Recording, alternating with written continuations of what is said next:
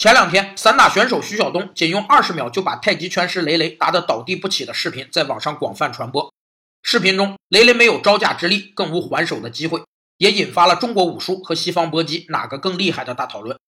管理学上有个能事相关定律，指出，如果一个人有百分之百的能力，而只给他百分之八十的工作量，他的能力将退化；如果一个人有百分之百的能力，而只给他百分之百的工作量，他的能力不会提高。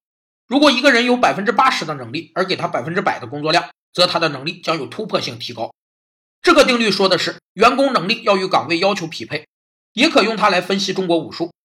古代的中国武术虽没武侠小说中的玄幻神奇，但也是一门杀人的技术。但随着时代和科技的发展，杀人工具越来越先进，也越来越不依赖人的技能，所以几千年来，中国武术一直在退化，直到现在，它仅是一个锻炼身体的方式。